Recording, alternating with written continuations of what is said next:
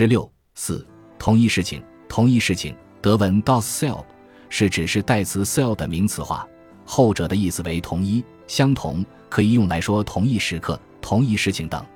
国内孙周兴等翻译和研究者一般把 das sel 翻译为同一者。从这一名词是由指示代词转化而来的角度看，这种译法也是一种选择。从海德格尔思想的时间演进过程来看，根据我们目前所掌握的海德格尔的基本文献，可以初步认为，这一概念主要出现在他的中后期著述之中。总体上，这一概念在海德格尔的文本中出现较少，论述更少。就出现的频率来看，它们远没有像存在、存在的命运、存在的真理、整体存在者等概念那样多见。不过，从概念层次的角度看，它与其他这些概念处于同一层次，具有同样的重要性。因此，弄清这个概念是一种必须而又存在一定困难的任务。我们的方式还是先看看海德格尔关于这个概念的主要相关文本或论述，然后做出分析综合，得出结论。他在一九五零年代初所写的《什么叫思想》的作品中。对巴门尼德关于思想与存在的关系的著名第三残篇和第八残篇进行了不同于以往的三种传统阐释，认为无论是人们通常的观念把思想解释为一种现成的存在者，还是近代哲学把存在解释为认识论表象意义上的相对于主体自我的对象性，还是依照柏拉图主义路线把存在和思想的关系解释为双方在非感性王国中的平等参与。都没有从本质的源头上真正倾听巴门尼德的文本在说什么。他在真正视野下进行阐释所得出的结论是：人们通常理解为思维与存在的同一或一致的那个同一事情，并不是谓语，而是主语。在巴门尼德那句话中的那个是，意思是活动、持续、给予那个同一事情，也就是作为活动、持续、给予。作为去 B 意义上存在与存在者这个二重性的展开而起着支配作用，正是这个二重性的去 B，让思想属于存在，使双方共属一体。也许他对巴门尼德上述解释是否能够成立，需要进一步研究，但他的阐释还是表明了他对于那个同一事情的看法。综合上面的段落，应该可以对那个同一事情的含义做出一个方面的断定。同一事情首先指的是活动、持续、给予、续毕。他在一九五七至一九五八年所做的关于语言的本质三次研讨班讲演中，探讨了语言与自然大地的关系，认为语言是自然世界自身之说的聚集，是自然世界的特定方式的敞开，而诗与思作为语言的两种言说方式，是近邻关系。这种近邻关系的近。是由那个切近产生出来的。他说：“沉思这个切近，就是顺应一种向同一事情的聚集，并且转回到这同一事情之中。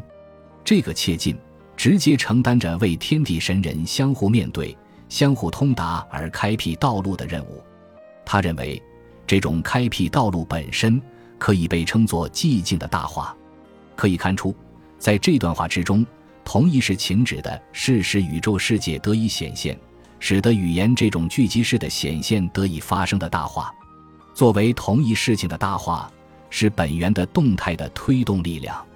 他在一九四三年所做的演讲《尼采的话：上帝死了》，以及之前多次关于尼采的讲座中，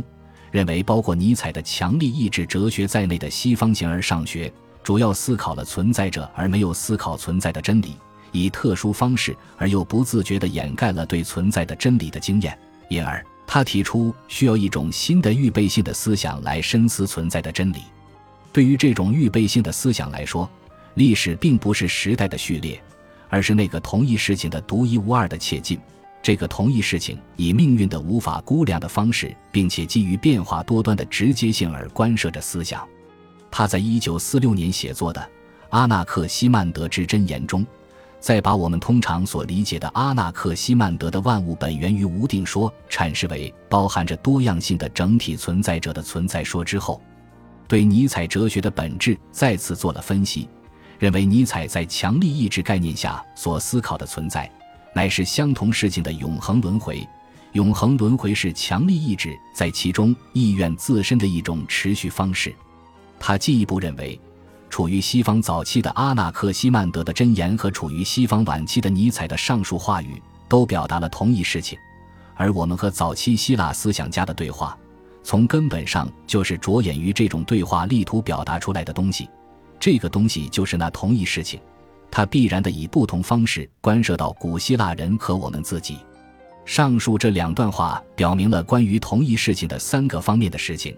一是它必定涉及存在，涉及人类的存在，涉及整体存在者的存在；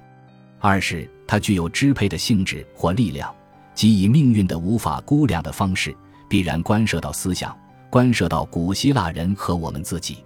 三是它表现为变化多端的多样性和直接性。还是在阿纳克西曼德之箴言这一解说中。他在讨论存在作为进入无边在场时，再次谈到了那同一事情。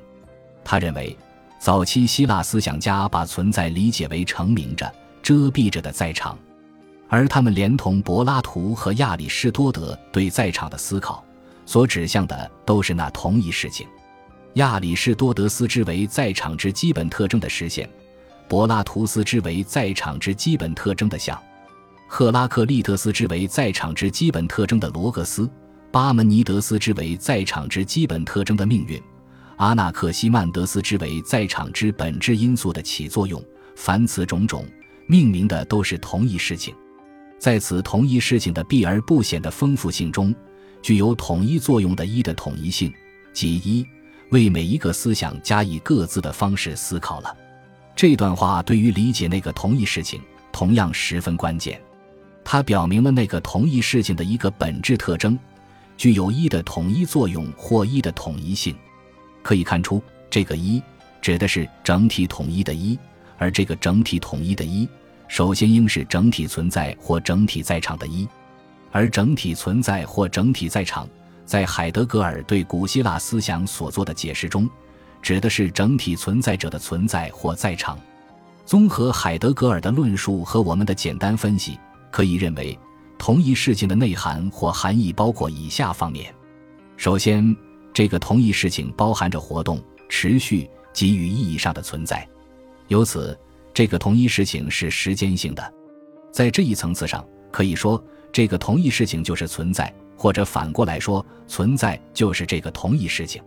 海德格尔在《形而上学导论》中对于存在的含义所做的溯源式的阐明。就是把存在理解为自身涌现者的活动和持续。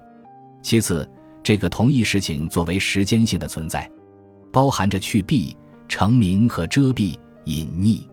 无论是海德格尔在这里对二重性的讨论，还是在其他著作中对存在的阐释，都指明了去蔽离不开遮蔽，成名离不开隐匿。其三，这同一事情在存在的多与一的维度上。所指的不是某个或某些个别存在者的存在，或所有个别存在者的存在的总和，而是只包含着所有个别存在者的整体存在者的统一存在。海德格尔对阿纳克西曼德和尼采哲学的实质判定，充分表明了这一点。最后，这同一事情作为包含着使整体存在作为活动、持续、去蔽和遮蔽的根本力量。作为包含着使整体存在者得以显现的根本力量，就是大化。不过，这个大化不是在存在之外支配着整体存在，而是处于存在之中而支配着整体存在。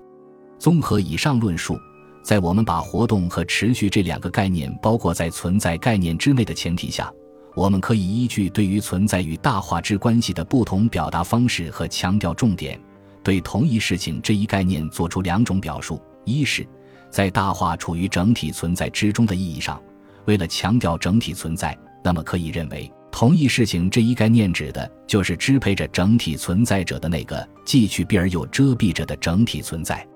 二是，在大化支配存在的意义上，为了强调大化，那么同一事情这一概念指的就是那个处于既去蔽而又遮蔽着的整体存在之中，而又支配着整体存在的大化。更加完整一点，指的就是那个处于整体存在之中而又支配着整体存在，因而也支配着包括人类在内的整体存在者的大化。本集播放完毕，感谢您的收听，喜欢请订阅加关注，主页有更多精彩内容。